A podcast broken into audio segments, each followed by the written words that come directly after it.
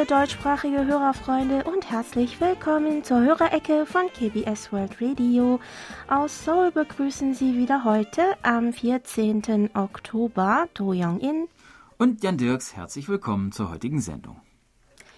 Also jetzt fühlt es sich in Korea wirklich wie Herbst an. Mhm. Zu Hause haben wir diese Woche auch zum ersten Mal die Heizung angemacht, mhm. weil es nachts und morgens auch mal unter 10 Grad gewesen ist. Ähm, zu dieser Jahreszeit werden gewöhnlich landesweit verschiedene Festivals veranstaltet, wie zum Beispiel das internationale Filmfestival in Busan, die nun alle nach der Corona-Pause dieses Jahr wieder offline mit vollständigem Programm öffnen bzw. eröffnet wurden. Dazu gehört auch das jährliche internationale Feuerwerksfestival auf Yeouido in Seoul, das nun erstmals seit drei Jahren wieder veranstaltet wurde. Das Thema der diesjährigen Veranstaltung lautete We Hope Again, was bedeuten sollte, dass die von Covid-19 ermüdeten Menschen im Alltagsleben getröstet werden und sozusagen wieder ja, ein Feuerwerk der Träume und der Hoffnung zünden. Ähm, auch vor der Corona-Pandemie hatte sich dieses Feuerwerksfest jedes Jahr wirklich großer Beliebtheit erfreut, aber diesmal gab es einen noch größeren Andrang. Ja, warst du eigentlich schon mal auf dem Feuerwerksfestival? Mm, nee, aber wir gucken uns das immer von unserer Dachterrasse ja, aus an. Ja, da kann man es noch schauen. da kann man ne? sehen, ja. ja. ja, Da muss ich mich nicht ins Gedränge begeben. Ja. Hast du es angeguckt? Oder? Äh, nein, also nee. ich, äh, mir graut es auch vor dem ja, Stau und dem, dem Andrang und ähm, ja, vor dem Verkehr. Also wir bleiben da brav zu Hause, obwohl mm, wir eigentlich mm. ähm, nahe genug leben, ähm, das mal dahin mal hinzufahren. Ähm, dieses Mal wurde aber das Gelände für die Zuschauer nochmal noch um ein Stückchen ja. erweitert und ähm, es soll auch mehr Sch äh, Schwarzpulver für die Raketen eingesetzt worden sein. 1,05 Millionen Menschen sollen nach Joido gekommen sein, um bei dem Spektakel dabei zu sein, was mehr als im Jahr 2019 mhm. gewesen ist. Das wirkte sich natürlich auch auf den Umsatz von 24-Stunden-Läden in der Gegend aus. Einer davon meldete später, dass er allein am Tag des Festivals einen Umsatz von über 20 Millionen Won erzielt habe, was das Dreifache des durchschnittlichen Umsatzes gewesen sei. Mhm. Hat sich also gelohnt. Ja. Man vermutet übrigens, dass die allerersten Feuerwerke in Korea in der Koryo-Zeit die war von 918 bis 1392, ähm, dass es die in dieser Zeit gab. In der darauffolgenden Joseon-Zeit wurden die Feuerwerke dann immer größer und besser. Und Gedichte aus der Korea-Zeit zeigen, dass es Brauch war, am ersten, nein, am letzten Tag des Jahres ein Feuerwerk zu zünden. Ja, das kennen wir in Europa ja auch. Mhm. Dieser Brauch wurde auch in der Joseon-Zeit weitergeführt und in den Annalen der Könige kann man mehrere Beschreibungen finden, wie der König das Feuerwerk in der letzten Nacht des Jahres betrachtete. Auch für die Gäste aus, auch für Gäste aus dem Ausland soll es ein beeindruckendes, für manche aber auch ein bisschen ein erschreckendes Schauspiel gewesen sein. Zwar leider nicht ganz so schnell wie eine Feuerwerksrakete, aber trotzdem so schnell wie es geht, ist auch diese Woche bei uns die Schneckenpost eingetroffen. Darunter gab es zwei Empfangsberichte von Peter Möller aus Duisburg. Mit seinem Sony ICF 2001D mit Teleskopantenne hat Herr Möller uns am 27. Juli sowie am 24. August mit Simpo 5x4 gehört. Seit langem wieder einmal kam auch eine Postkarte von unserem japanischen Hörerfreund Susumu Nomura aus Yamaguchi bei uns an.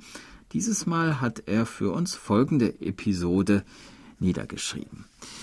Meine Frau musste heute Abend arbeiten, also habe ich allein zu, zu Abend gegessen. Das war eine Schüssel Reis mit Seeaal, also auf Koreanisch Pungjanger. Die Schüssel habe ich aufgewärmt, dann wollte ich den Seeal mit japanischem Pfeffer aus dem Konservenglas bestreuen, aber der Pfeffer ist mit einem Schlag auf die Schüssel gefallen. Ich habe das Ganze trotzdem gegessen, aber es war unheimlich scharf. Ich habe mir den Mund verbrannt. Beim Pfefferstreuen immer Acht geben, sagt ja. ja Nomura. Mhm. Ja, solche Katastrophen kenne ich nur zu gut. Ähm, Pfeffer finde ich äh, aber doch so noch so halb so schlimm, mhm. weil sich das Pulver oder die Pfefferkörner zum Beispiel in der Suppe ähm, nicht so schnell auflösen oder auflösen, äh, ja, auflöst. Ja. Man kann das Gericht also immer noch halbwegs retten, aber also wenn man schnell nach dem Löffel greift, mhm. aber bei Salz und Zucker sieht es ja mhm. wieder anders aus. Bei Sojasauce ist es noch schlimmer. Man, also deshalb sind bei mir manchmal, ähm, habe ich dann manchmal das, die doppelte Portion von Suppe, ja. als ich es geplant habe. Ähm, Sie haben also recht, lieber Herr Nomura, immer Acht geben. Mhm. Und bei uns geht es weiter mit der digitalen Post. Heinz Haring und Felicitas Haring aus dem österreichischen Kapfenberg haben uns ihren Empfangsbericht für die erste Oktoberwoche geschickt. Mit ihrem Grundig-Satellit 600 Professional mit Teleskopantenne konnten sie uns am 4., 5. und 6. Oktober mit SIO 433 und am 7. Oktober mit SIO 3x4 empfangen. Ihr Programm war wieder recht interessant, jedoch das Signal die ganze Woche nicht besonders gut, kommentierte Herr Haring noch. Monitor Franz Schanzer aus dem österreichischen Schrems konnte uns am 7. Oktober übers Internet lauschen und schrieb uns, die Beiträge haben mir wieder sehr gut gefallen, vor allem, den vor allem der Beitrag zu dem Koreanisch-Wettbewerb war sehr gut. Bin schon gespannt auf das Video am 9. Oktober. Ja, das Video ist ja mittlerweile zu sehen und vielleicht hat es Ihnen gefallen, lieber Herr Schanzer. Hörerfreunde, die sich dieses Video von der Hauptrunde des diesjährigen Koreanisch-Wettbewerbs von KBS World Radio noch anschauen möchten, finden es weiterhin auf unserer Homepage. Von Reinhard Schumann aus Gommern haben wir dann seinen Empfangsbericht für den Monat August erhalten, in dem er mit seinem Sangean ATS 909X mit Teleskopantenne einen Empfang von Simpo 5x4 bis 5x5 hatte. In seiner E-Mail berichtete er uns außerdem noch Folgendes. Ich war circa zwei Monate in Schweden und wurde von meinen Freunden aus verschiedenen Ländern eingeladen. So erlebte ich den Sommer und den Übergang in den Spätsommer und den Anfang des Herbstes mit der tollen Herbstlaubfärbung. Die Temperaturen erreichten zum Schluss über Nacht auch schon Minusgrade. Es war schön, in den weiten Wäldern Skandinaviens zu sein, mit den vielen Seen. Die Menschen sind entspannt und freundlich, und ich konnte meine skandinavischen und englischen Sprachkenntnisse auffrischen. Ich habe in Deutschland auch die Universität Göteborg besucht und einige Bekannte getroffen. Die Mensa hatte ein sehr gutes Frühstücksbuffet und auch ein sehr gutes Mittagessen. Nun wieder zurück im unruhigen Deutschland, ja, woran ich mich sehr schwer gewöhnen kann. Acht Jahre Schweden konnte ich gut genießen und die haben mich auch positiv geprägt. Ja, das ist ja interessant. Vielleicht können Sie uns nächstes Mal auch verraten, warum Sie acht Jahre mhm. in Skandinavien verbracht haben, lieber Herr Schumann. Nach Skandinavien würde ich auch gerne einmal wieder reisen. Finnland steht jedenfalls auf unserer Liste der möglichen Auslandsreiseziele für nächstes Jahr, also mhm. für meinen Mann und ich. Ums Reisen ging es auch in der E-Mail von Monitor Volker Wilschrei aus Dillingen der uns unter anderem am 30. September mit seinem Sony ICF SW 7600G mit Sony Aktivantenne ANLP1 hören konnte. In, in seiner E-Mail schrieb er uns Folgendes.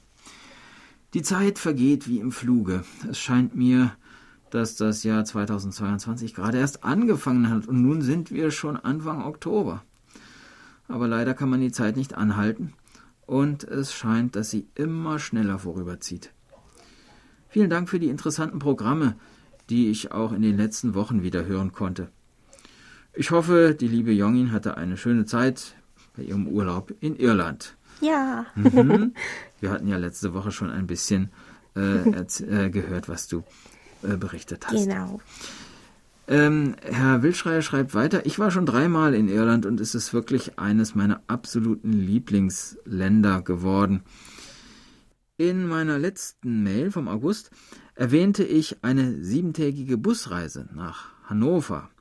auch im August mit Ausflügen nach Hamburg, in die Lüneburger Heide und ans Steinhuder Meer, nach Celle, Hildesheim, Hannover und in die Rattenfängerstadt Hameln. Ein Reisebericht ist mittlerweile fertig und beigefügt. Vielleicht können Sie so ein bisschen mitreisen. Vielen Dank, lieber Herr Wilschrei, das konnten wir auf jeden Fall. Besonders interessant fand ich persönlich dabei die Beschreibung der Stadt Hameln, die ja für die Sage vom Rattenfänger bekannt ist. Auch wenn ich die Geschichte bereits gut kenne, mhm. finde ich die Stelle, wo der Rattenfänger die Kinder entführt, jedes Mal gruselig. Mhm. Ähm, für alle, die sich nur vage an die Geschichte erinnern, zitiere ich mal die Stelle von der Homepage der Stadt. Dort steht, am 26. Juni auf Johannes und Pauli Tag morgens früh 7 Uhr nach Andern zum Mittag erschien er, also der Rattenfänger, wieder, jetzt in Gestalt eines Jägers, erschrecklichen Angesichts mit einem roten, wunderlichen Hut und ließ seine Pfeife in den Gassen hören. Alsbald kamen diesmal nicht Ratten und Mäuse, sondern Kinder, Knaben und Mägdlein vom vierten Jahr an in großer Anzahl gelaufen, worunter auch die schon erwachsene Tochter des Bürgermeisters war. Der ganze Schwarm folgte ihm nach, und er führte sie hinaus in einen Berg, wo er mit ihnen verschwand. Herr Wilschrei fügte dazu äh, noch hinzu, das basiert ein kleines bisschen auch auf einer wahren Geschichte. Ende des 13. Jahrhunderts, also zu Beginn des Spätmittelalters, gab es im Osten Europas nicht genügend Arbeitskräfte. Diese warb man aus anderen äh, Regionen an. Es zogen Männer durch die Städte und Dörfer, die die Arbeiter zu einem Umzug in den Osten überzeugen wollten. Sie sollten dort bessere Arbeitsbedingungen vorfinden und guten Lohn erhalten. Wie eben der Rattenfänger von Hameln die Kinder lockte und wegführte.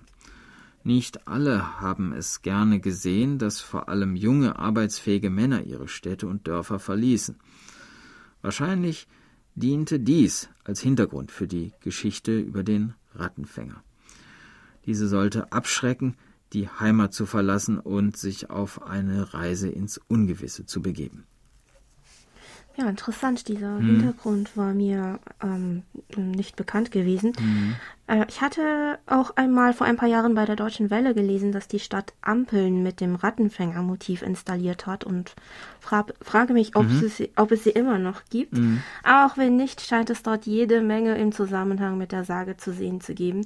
So erzählte uns Herr Wilschrei zum Beispiel noch Folgendes. Von der Haltestelle unseres Busses waren es nur wenige Minuten bis zur Unterführung der Sta Straße Kastanienwall äh, zu, äh, bis zu einer der wichtigsten Straßen in der Altstadt, der Osterstraße. Gleich zu Anfang kamen wir an das Rattenfängerhaus.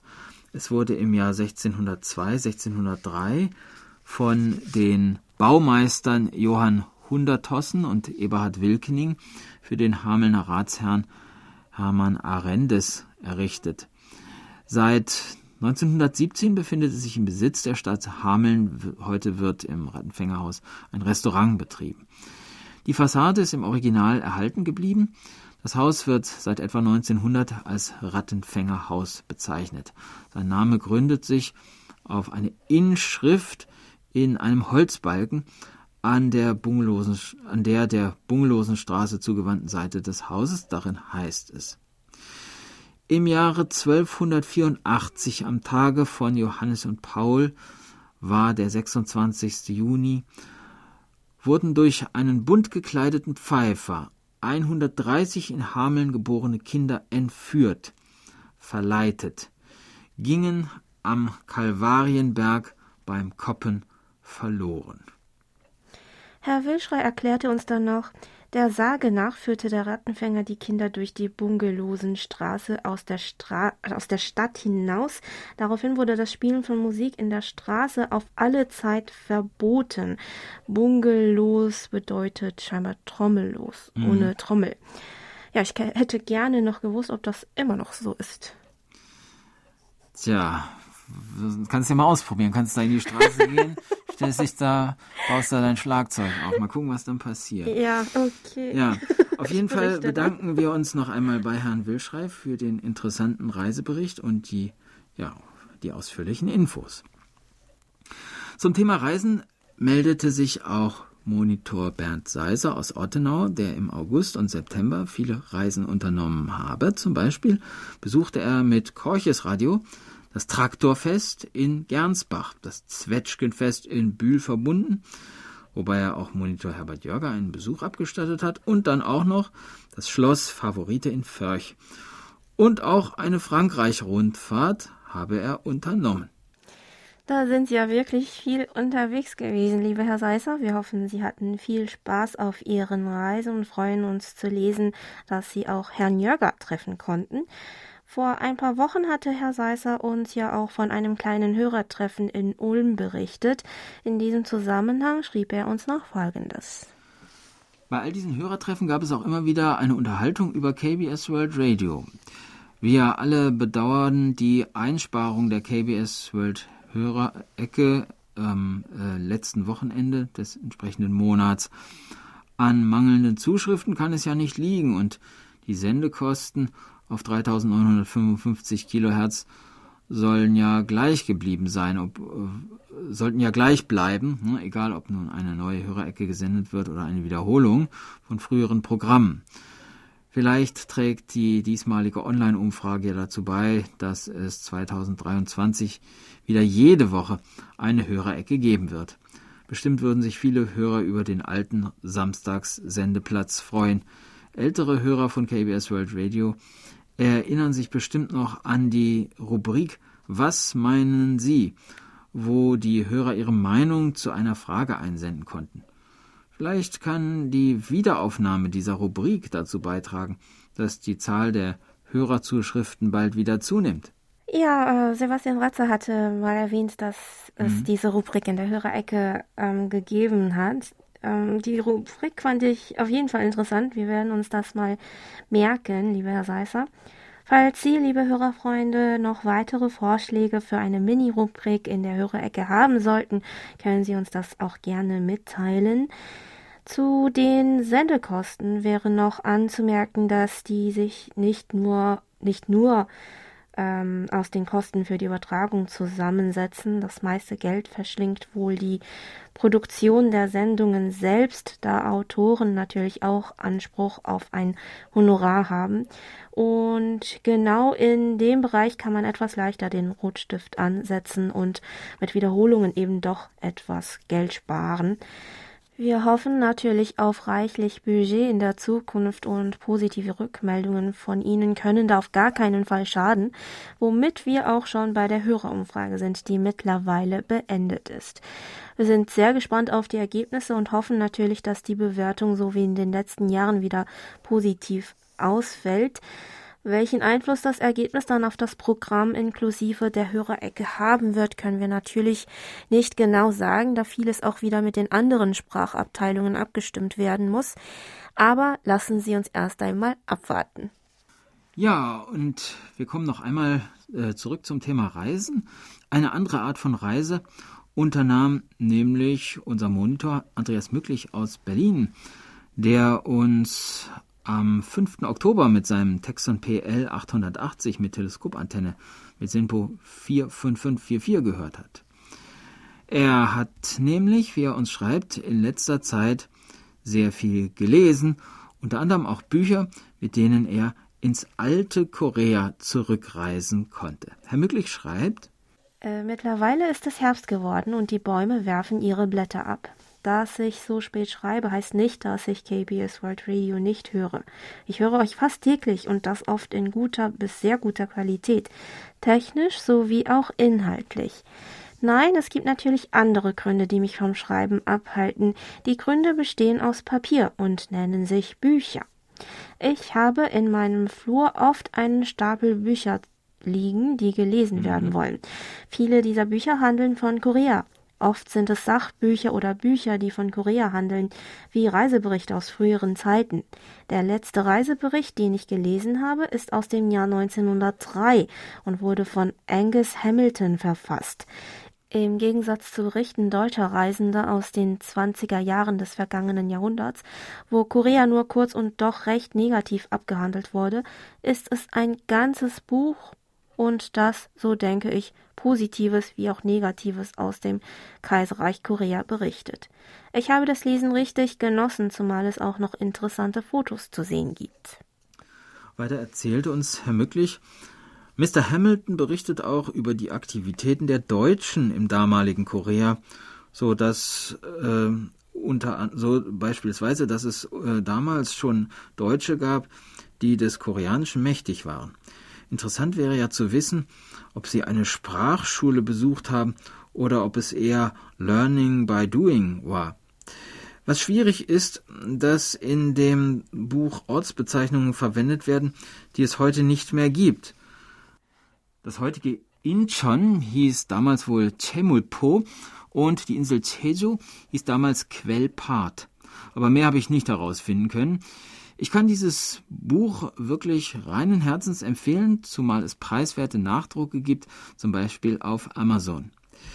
Scheinbar wurden in den 50er und 60er Jahren einige Bücher in Ost, aber auch in Westdeutschland verlegt, die den, Nord, äh, die den Koreakrieg zum Thema hatten, wobei diese Bücher doch äh, ziemlich stark propagandistisch gefärbt sind. Nordkorea ist gut und Südkorea ist schlecht, beziehungsweise eben umgekehrt. Ich denke mir, dass man in Deutschland aufgrund der ähnlichen Situation damals doch noch mehr an Korea interessiert war. Ich habe zum Glück noch einigen Lesestoff, so dass es mir nicht so schnell langweilig wird. Ja, da wünschen wir Ihnen weiterhin viel Spaß beim Lesen, mhm. lieber Herr Mücklich. Bücher wie das von Angus Hamilton sind natürlich wertvolle historische Schriften, dank derer man sich ein Bild von der Lage auf der koreanischen Halbinsel Ende des 19. und Anfang des 20. Jahrhunderts machen kann. Den Namen Quelpat für die Insel Jeju habe ich ähm, mhm. zumindest allerdings zum ersten Mal gehört, sodass ich mal nachgeschaut habe.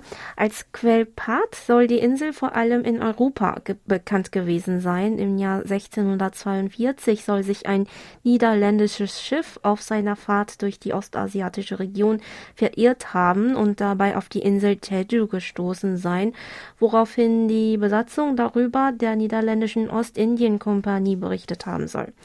Dieses Schiff hieß Quellpart de Brac, daher die Bezeichnung für die Insel Jeju im europäischen Raum. Scheinbar wurde das Wort Quellpart oder Quellpert damals unter den Mitarbeitern des niederländischen Unternehmens umgangssprachlich für ein kleines Schiff verwendet. Eine der ersten Erwähnungen von Jeju-do unter dem Namen Quellpart lässt sich zum Beispiel im Bericht des niederländischen Seefahrers Hendrik Hamel aus dem Jahr 1668 finden. Hamel war 1653 auf dem Schiff des Sperver, also der Sperber, das auf dem Weg nach Japan mit 64 Mann Besatzung vor der Insel Jeju Schiffbruch erlitt.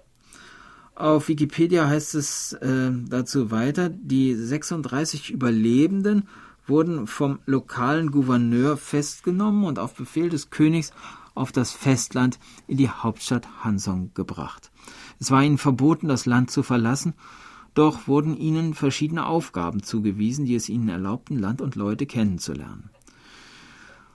1666 gelang es acht von den 16 zuletzt Überlebenden, darunter Hamel, mit einem Boot nach Nagasaki in Japan zu flüchten. Zurück in seine Heimat verfasste Hamel einen Bericht darüber. Seine Beschreibung des Königreichs Korea wurde in ganz Europa gelesen und blieb lange die einzige Informationsquelle über das völlig abgeschottete Land.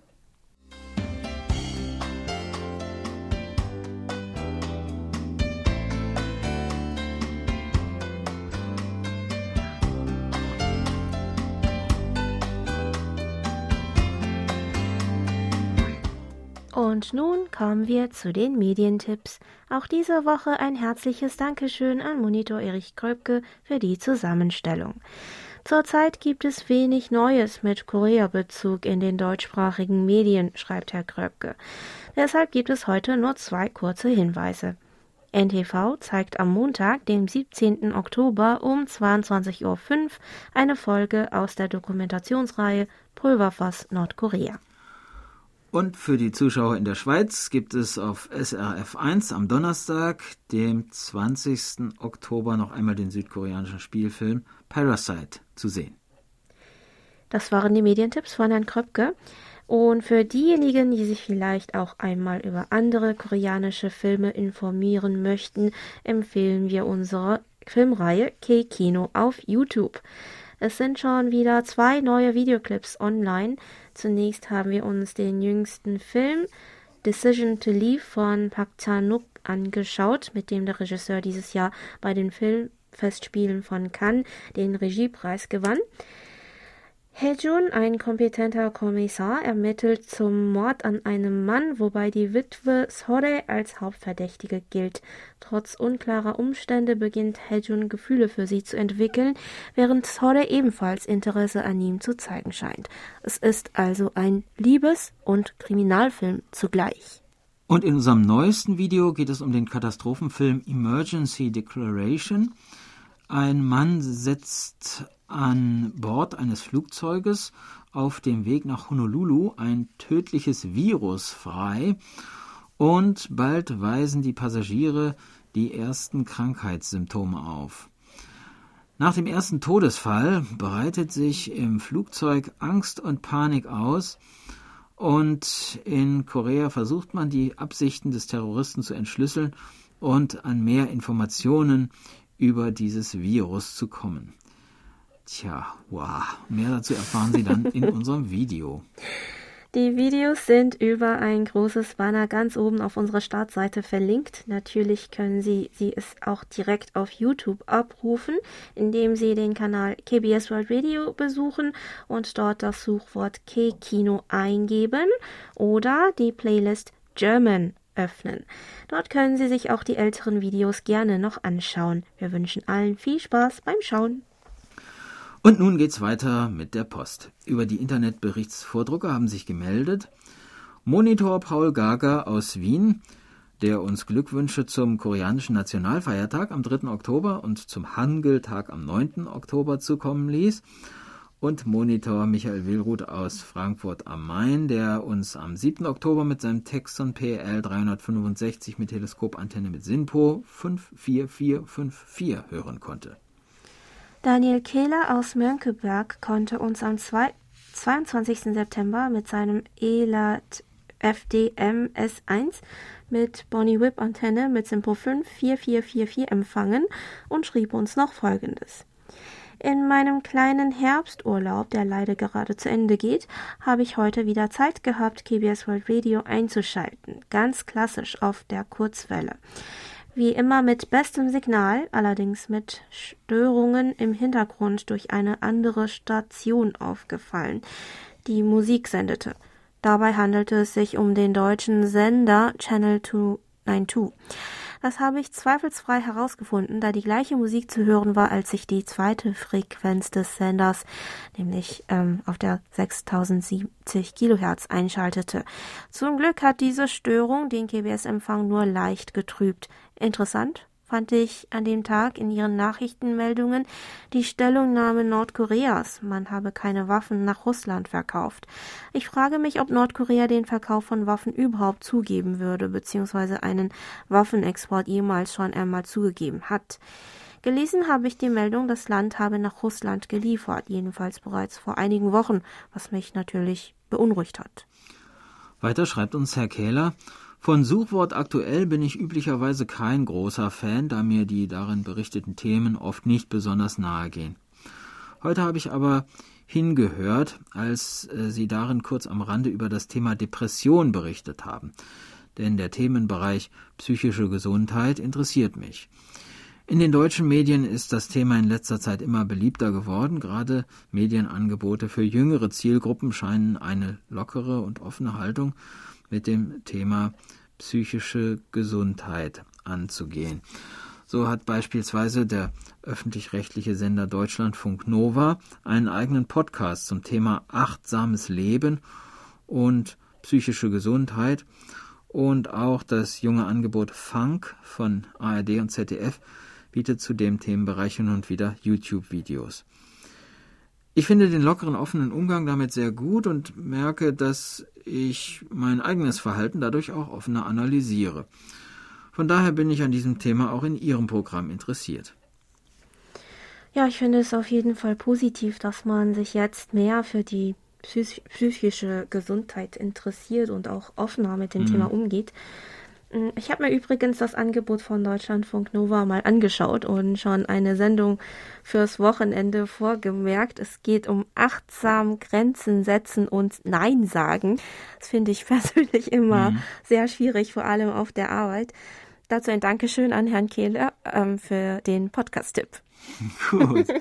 Mal gucken, wie du dich dann veränderst. Ja, vielleicht hat die Sendung mehr Erfolg als mein Mann, der sich auch immer ähm, dafür einsetzt, dass ich Nein sage. Der setzt sich dafür ein, dass du Nein sagst zu Hause? Äh, nein, nicht zu Hause. Aber irgendwie, also überall hier, anders. Im Studio, nicht, dass du mir hier aufmüpfig wirst. Na, mal gucken.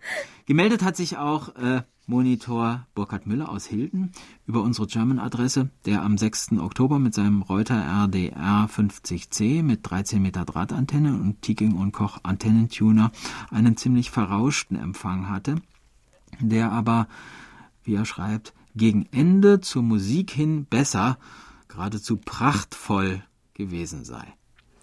Eine weitere E-Mail haben wir von Roland Ruckschul aus Zürich erhalten, der uns Folgendes schreibt. Heute hörte ich die Sendung über YouTuber aus Nordkorea. Das war mhm. sehr interessant.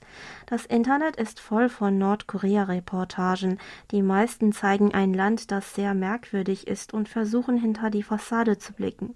Die Menschen in Nordkorea tun mir leid. Sie werden wirklich sehr unterdrückt. Dass das Regime immer noch an der Macht ist, verwundert mich. Auch frage ich mich, was passiert, wenn das Regime weg ist. Die Wiedervereinigung wird schwierig, da die Menschen in Nordkorea ganz anders ticken als in Südkorea. Das würde wohl enorme politische Verwerfungen geben, das die ganze Region erschüttern würde. Herr Ruckstuhl hatte übrigens noch eine Anmerkung zur App. Er schreibt, die App funktioniert nicht tadellos. Man muss immer mit der App verbunden sein, äh, damit es funktioniert. Wenn der Bildschirm abdunkelt und auf schwarz geht, dann unterbricht es den Stream. Das habe ich schon gesagt, aber leider gibt es kein Update. Das macht die App nicht besonders komfortabel und es äh, braucht viel Stream beim, äh, beim äh, Mobilgerät. Ich habe ein iPhone 11 mit iOS 16. Gern höre ich wieder Ihre Beiträge übers Internet. Vielen Dank dafür. Ja, es freut uns zunächst zu lesen, dass Sie auch die App benutzen und uns übers Internet hören können. Das Problem ist leicht zu lösen ähm, mit der App. Darüber hatten wir ja auch schon einmal in der Hörerecke berichtet. Für alle Freu Hörerfreunde, die das gleiche Problem haben, öffnen Sie die Menüleiste links oben in der App und scrollen Sie sie runter, bis Sie das Menü Settings finden. Darunter werden Sie die Einstellung Background Play finden ähm, die Sie dann auf On stellen sollten. Dann können Sie den Stream weiterhören, auch nachdem sich der Bildschirm abgedunkelt hat. Wir wünschen Ihnen damit weiterhin viel Hörvergnügen, lieber Herr Ruckstuhl. Weiter geht's mit der Post. Am 7. Oktober konnte uns Sigmar Boberg aus Osnabrück über die Kurzwelle hören und berichtet uns dazu Folgendes. Der Empfang war wieder einmal einwandfrei und sauber mit SINPO 55545. Vereinzelt gab es Schwundeinbrüche bis zu 20 Dezibel, die bei einem Signalpegel von bis zu S9 plus 60 Dezibel eine äh, kleine Rolle spielten. Der Störpegel lag bei mir zurzeit bei S6, also ein relativ normaler Wert für diesen Frequenzbereich zu dieser Jahreszeit. Der Empfänger war ein NRD 535 von JRC. Die Antenne eine Loop-Antenne mit 1 Meter Kantenlänge. Da ich in dieser Woche etwas Urlaub hatte, konnte ich wieder etwas basteln und so steht die Antenne zurzeit neben dem Empfänger zum Testen. Wir freuen uns, dass Sie einen guten Empfang hatten, lieber Herr Boberg. Weiter schrieb er uns noch, der Urlaub von To Young-in in Irland war, wie ich höre, voller toller Eindrücke. Genau, so ist es. Mhm. Ähm, Es ist bestimmt ein faszinierendes Land, schreibt Herr Boberg weiter. Den Song Das Fahrrad in der Geburtstagsecke fand ich übrigens neben der wirklich guten Moderation von euch sehr gut. A cappella ist für mich immer ein Ohrenschmaus. Das Interview mit Andreas Wendland hat mich sehr gefreut. Als passionierter Radfahrer finde ich solche Reiseberichte einfach super. Danke auch für die schöne Karte mit dem Tiger und den Elstern. Das ist eigentlich keine QSL-Karte schon, sondern schon ein Gemälde. Ihre Sendung fand ich wieder äußerst interessant und unterhaltsam. Vielen Dank also nochmals für Ihre tollen Sendungen auf der Kurzwelle. Ja, und wir danken Ihnen fürs Reinhören, lieber Herr Boberg, und wünschen Ihnen weiterhin viel Spaß auf der Kurzwelle. Andreas Wendland aus Schwabach ist nun wieder zurück in Deutschland und hat uns von zu Hause aus noch folgende Zeilen geschrieben. Am letzten Tag in Seoul hatte ich noch eine Idee, um das Korea-Feeling zu konservieren. In den Straßen läuft ja nicht selten K-Pop und es passt auch in das Gesamtbild. Bin dann gelegentlich kurz stehen geblieben, habe die Musikerkennung im Telefon verwendet und dann mit den Titeln eine Playlist gefüllt. Jetzt kann ich genau die Musik hören, die in Seoul lief und mich besser an die schöne Zeit erinnern. Sonst ist K-Pop nicht so meine Musikrichtung, aber in diesem Kontext passt es. ja, das ist ja eine schöne mhm. Idee. Das muss ich äh, mal bei meinem nächsten Urlaub im Ausland ähm, auch äh, ausprobieren. Weiter schreibt uns Herr Wendland, meine Reise in Ihr schönes Land ist jetzt vorbei, der Vorsatz eines weiteren Besuchs gefasst. Hier daheim ist das Interesse an der Reise groß. Es wirkt exotisch, zum Fahrradfahren nach Korea zu fahren, aber eigentlich hat es da keine große Hürde. Sicherlich ist die Welt bei Ihnen etwas anders, aber nicht so fremd, dass man sich nicht zurechtfinden kann. Wenn ich jetzt hier von der Reise berichte und mich selbst dabei beobachte, sind es natürlich die guten Fahrradwege, von denen ich berichte, vor allen Dingen aber von den Begegnungen mit den Menschen im Land, von denen ich lieber erzähle. An keiner Stelle habe ich mich als Fremder behandelt gefühlt, auch wenn ich einer war. Die erlebte Freundlichkeit, Hilfsbereitschaft und Zugewandtheit haben mich am meisten beeindruckt. Zu den schönen Begegnungen zählt auch die mit Ihnen, also Herrn Lee, Herrn Ratzer, Frau Do und Herrn Dirks, die Begegnungen mit den unterschiedlichen Radfahrern, mit den Menschen an den Infoständen, bei Attraktionen, in Geschäften und auch die Bedienung in einem Café in Seoul, die nach zwei Tagen bei meinem Besuch überhaupt noch wusste, welchen Kaffee ich das erste Mal hatte. Bei mir kehrt jetzt wieder der Alltag ein. Die schönen Erinnerungen bleiben. Zur Auffrischung höre, läuft ja jeden Abend ihr Programm im Radio. Ja, es war für uns ebenfalls eine große Freude, Sie mhm. persönlich mhm. kennenzulernen ja. und in Seoul begrüßen zu können, lieber Herr Wendland.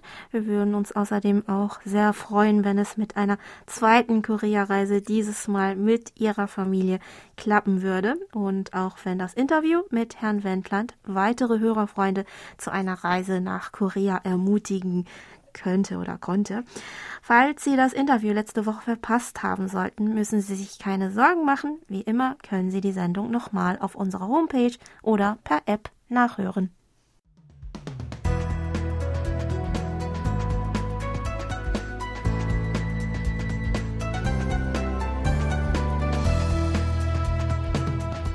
Sie hören KBS World Radio mit der Hörerecke.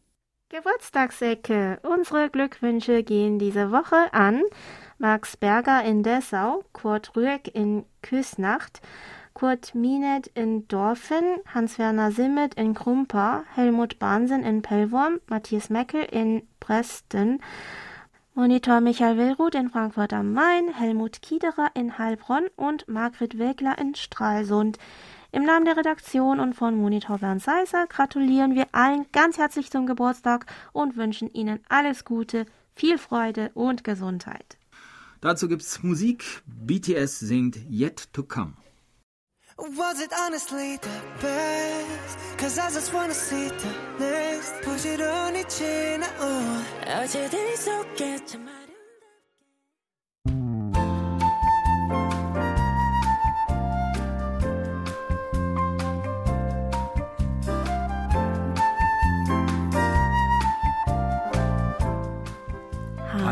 Wochenende.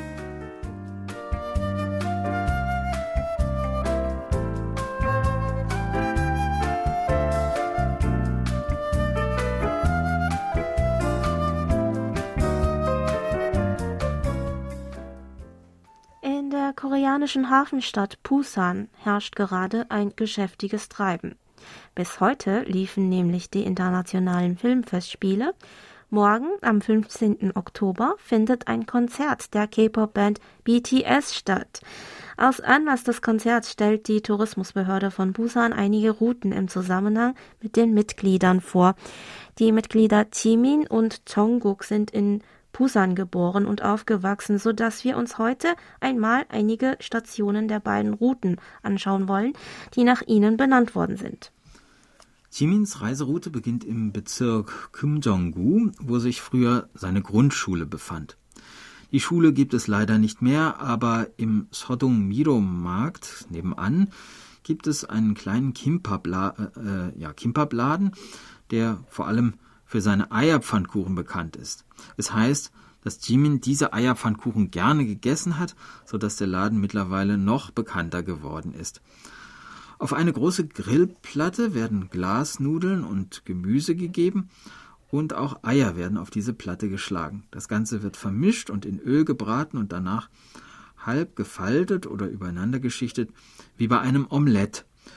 Und dann wird das fertige Gericht auf einem Teller serviert. Dazu sollte man sich noch unbedingt eine Rolle Kimbap bestellen. In der Mittagszeit muss man sich hier allerdings auf eine lange Warteschlange gefasst machen. Nach dem Essen wollen wir uns nun etwas bewegen. Im Bezirk Kimjonggu befindet sich der Berg Kimjongsan, der höchste in der ganzen Stadt. Im Herbst lockt er viele Wanderer mit seinem bunten Herbstlaub an, aber wer wie ich kein großer Fan des Bergwanderns ist, kann auch mit der Seilbahn den Berg hinauffahren. Am Berg Kimdongsan kreuzen sich übrigens die Routen von Jimin und Tongguk. Auf Tongguks Route wird nämlich der berühmte Tempel Sokbulsa empfohlen, der von den grandiosen Felsen des Berges wie von einem Paravent umschlossen und geschützt wird. An den Steinfelsen sind buddhistische Statuen eingemeißelt, worauf der Name des Tempels zurückgeht und die ein schönes Beispiel für hervorragende buddhistische Kunst darstellen. Viele besuchen den Tempel wegen der guten Aussicht auf die Stadt, aber auch der Wanderweg bis hin zum Tempel ist sehr schön angelegt und eignet sich für einen schönen Herbstspaziergang.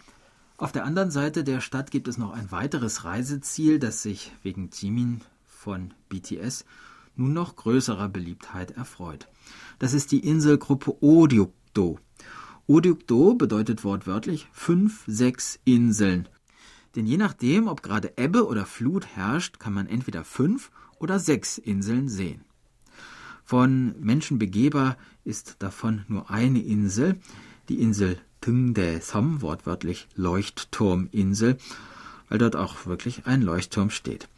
Jedes Schiff, das in den Hafen von Pusan einfährt, muss an diesem Leuchtturm vorbei, so dass die Inselgruppe Oryukdo auch als Tor von Pusan gilt. Die beste Aussicht auf die Inseln hat man auf dem Oryukdo Skywalk. Die Aussichtsplattform beugt sich über eine Klippe in einer Höhe von circa 35 Metern und bietet mit ihrem durchsichtigen Glasfußboden in Form eines Hufeisens viel Nervenkitzel, aber auch einen faszinierenden Blick auf das Meer direkt unter den Füßen. Jimin besuchte Oryukdo im Jahr 2015 und weil viele Fans gefragt haben, wo er das tolle Bild mit dem Blick auf die Inseln gemacht hat, ist die Stelle, wo Jimin sein Foto gemacht hat, sogar am Boden gekennzeichnet.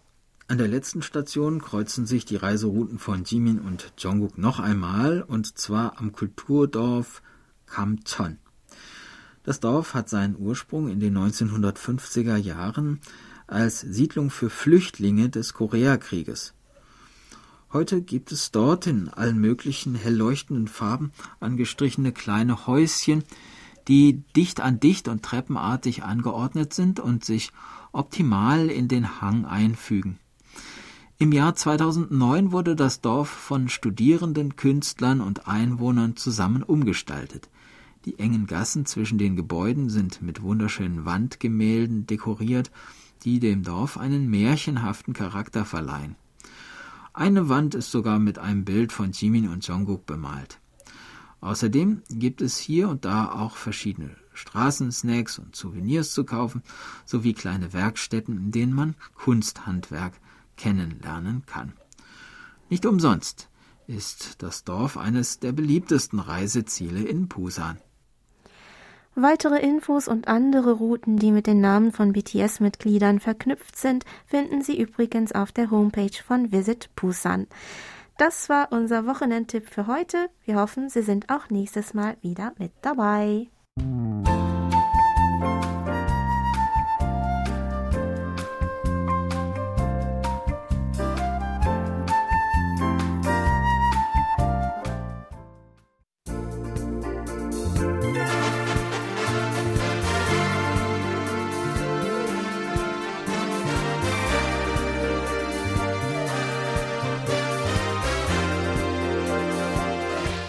War's mal wieder für heute.